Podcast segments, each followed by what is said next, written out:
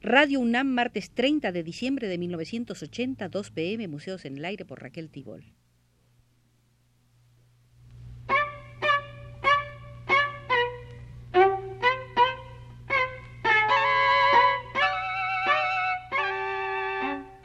Museos en el Aire.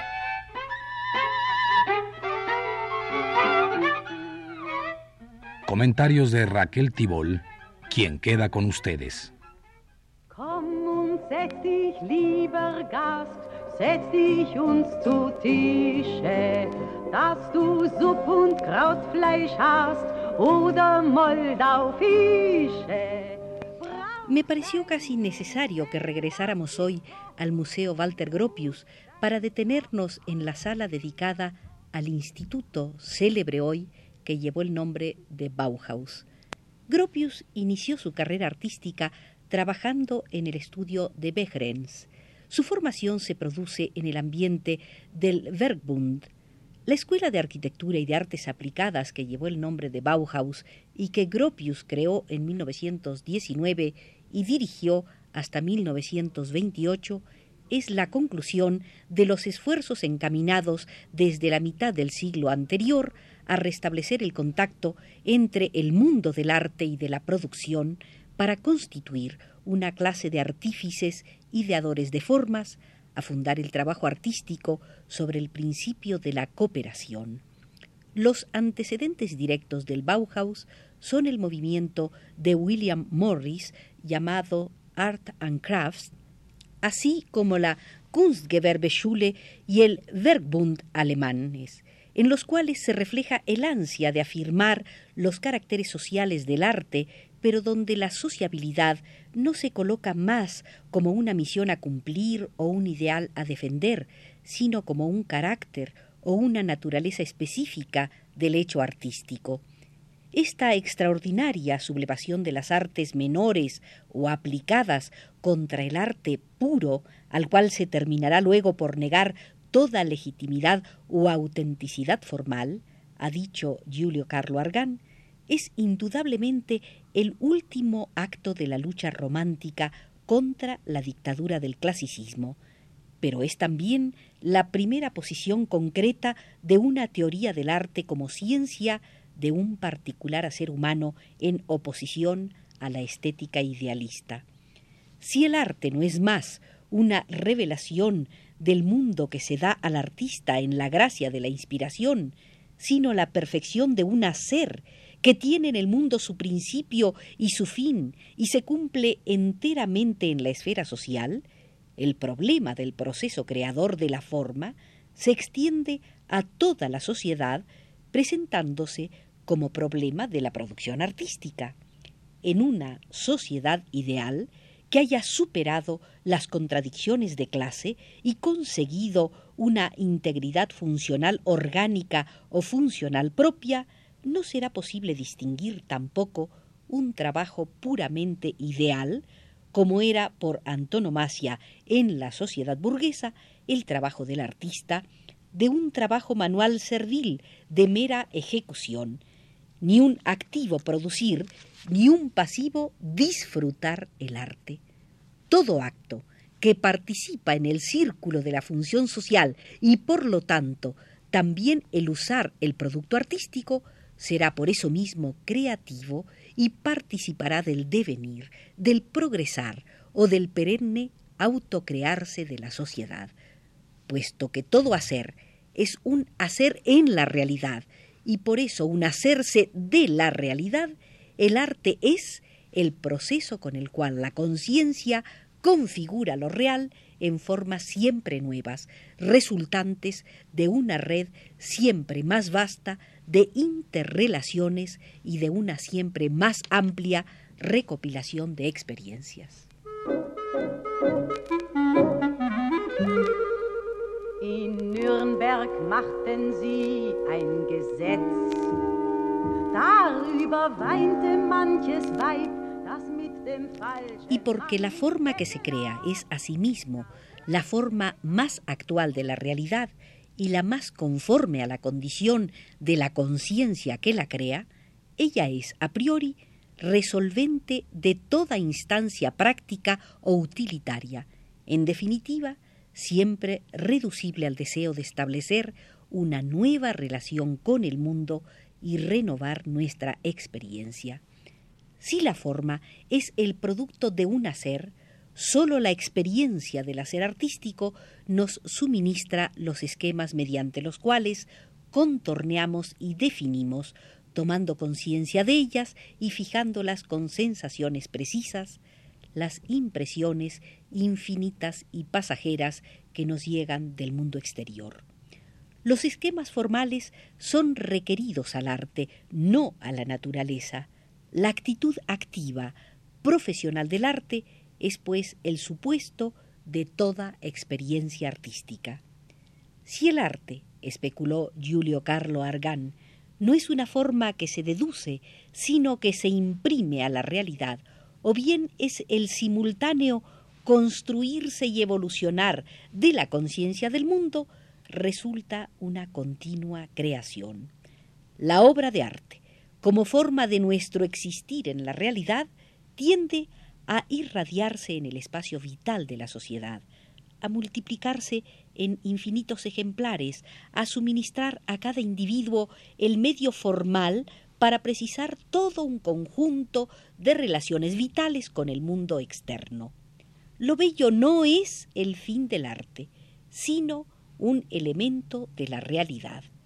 En cuanto la obra de arte es también ella realidad, lo bello es un motivo de la realidad que el arte crea. Aunque el mismo arte haya extraído lo bello de la experiencia, lo bello es ligado a la existencia fenoménica del arte y se manifiesta sólo a posteriori, en la realidad de hecho que el arte produce. Corresponde al placer que la obra de arte procura. Cuando Gropius, después de haber incluido la belleza entre las exigencias fundamentales de la arquitectura, trata de definirla, evita comprometer en la definición aquellos valores de forma que constituían asimismo la base de su didáctica. Alude a la ligereza de la estructura, a la luminosidad, al plein air que la nueva arquitectura logra realizar mediante los grandes vitrales, al placer que nace no de la contemplación, sino del empleo del objeto artístico. etwas vorhätten, wäre es heute Nacht. Marie Sanders, dein Geliebter hat zu schwarzes Haar. Besser, du bist heute zu ihm nicht mehr, wie du zu ihm gestern warst. No pretende Gropius destruir el artesanado. Entre artesanado e industria, momentos sucesivos en la historia de la sociedad, debe existir continuidad de desarrollo. El artesanado debe progresar en la industria y si ésta no llega a ser el resultado de esa evolución, su inmensa fuerza será destructiva. La vieja clase artesanal es numéricamente insuficiente y se reproduce con demasiada lentitud para poder suministrar a la industria el personal dirigente y los operarios que se necesitan y que, en efecto, trata de reclutar entre cuantos posean experiencia de trabajo artesanal. Entre las herramientas y la máquina no hay diferencia de calidad, sino de cantidad, de escala.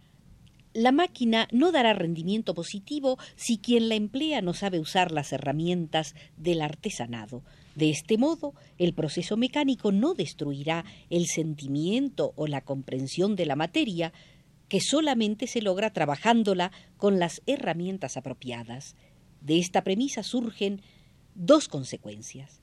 Si la formación del obrero o del artesano consiste en pasar del dominio de la herramienta al de la máquina, su proceso formativo reproduce el proceso evolutivo del artesanado a la industria. La escuela artística es, pues, una sociedad cuya evolución es reductible a una didáctica.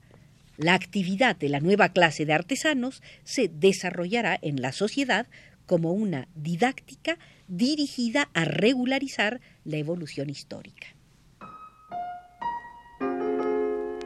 Meine Herren, mit 17 Jahren kam ich auf den Liebesmarkt und ich habe viel erfahren. Böses gab es viel, doch das war das Spiel, aber manches hab ich doch verargt. Schließlich bin ich ja auch nur ein Mensch. El Bauhaus, con su rígido racionalismo, desea crear las condiciones de un arte sin inspiración que no deforme poéticamente, sino que constructivamente forme la realidad. En el mito de la inspiración o de la espontaneidad y de su surgir de una fuente misteriosa y ultraterrena, se advierte la presunción de un privilegio concedido a una élite que debería recibir y transmitir el mensaje divino del arte para servir de guía a una masa no iluminada y condenada a una perenne inferioridad. Todavía más profundamente se desean castigar los extremos artificiosos a que recurre la burguesía para ocultarse a sí misma su propia crisis y conservar su prestigio tales como las vagas aspiraciones estéticas y espiritualistas con que disfraza el egoísmo de clase, la ostentación de un preciso tormento ideal en presencia de la fuerza bruta de la masa, o el mentido reconocimiento de la propia culpa. Piénsese en la polémica antiburguesa que el fascismo hará suya y que en realidad no es sino una rebelión de la burguesía contra sus tradiciones progresistas y liberales. No es extraño que la inobjetable racionalidad del Bauhaus y su programa internacionalista hayan constituido un escándalo más grave que la convulsión ideológica del expresionismo de preguerra, porque después de todo el expresionismo era el reflejo de una enfermedad de la que la burguesía alemana se complacía. A esa misma sociedad, de nada tan deseosa como de pecar, los expresionistas le repetían el consejo luterano de hacerlo fuertemente, pero dejándole vislumbrar la posibilidad de una gracia que podía llegar en el momento mismo de la peor violencia. La racionalidad del Bauhaus, en cambio, colocaba fríamente a esta sociedad frente a la incontestable realidad histórica de una derrota cuyo rescate exigía la renuncia a aquel enfermizo y ambiguo oscilar entre lo violento y lo sublime.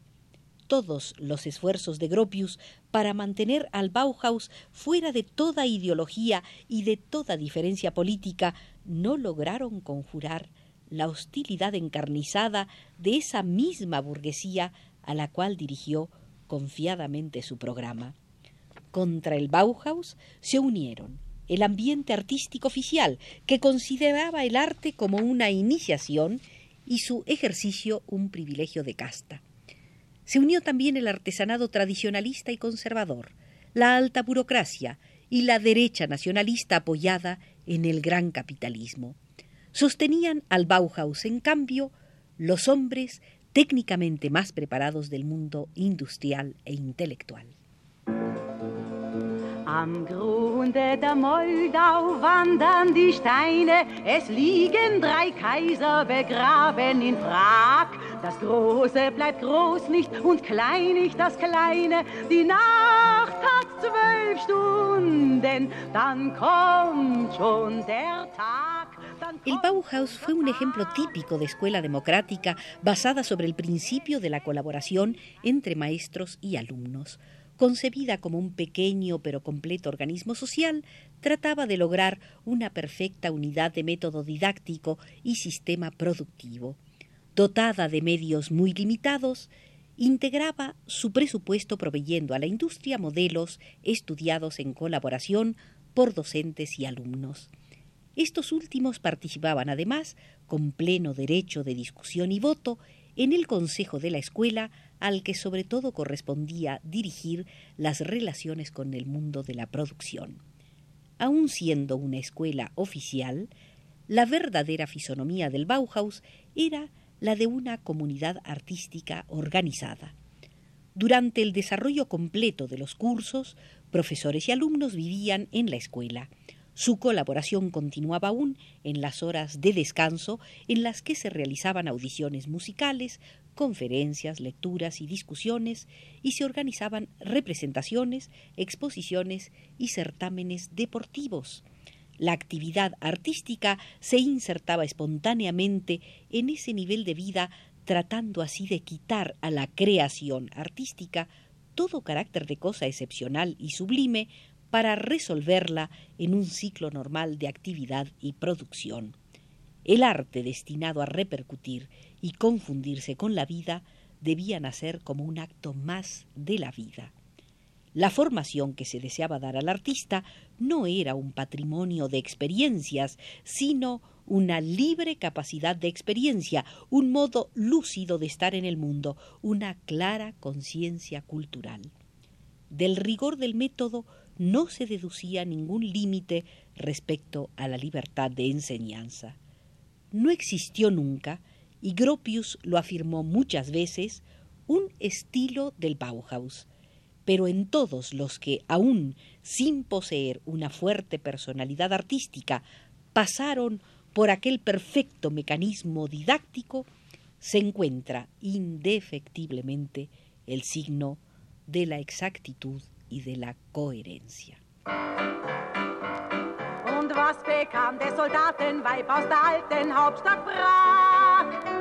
Aus der alten? Aus die Stöckelschuhe, einen Gruß und dazu die.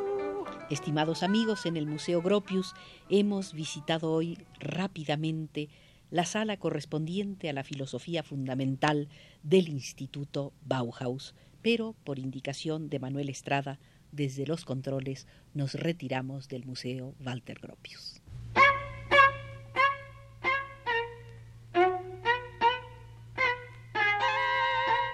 Museos en el aire.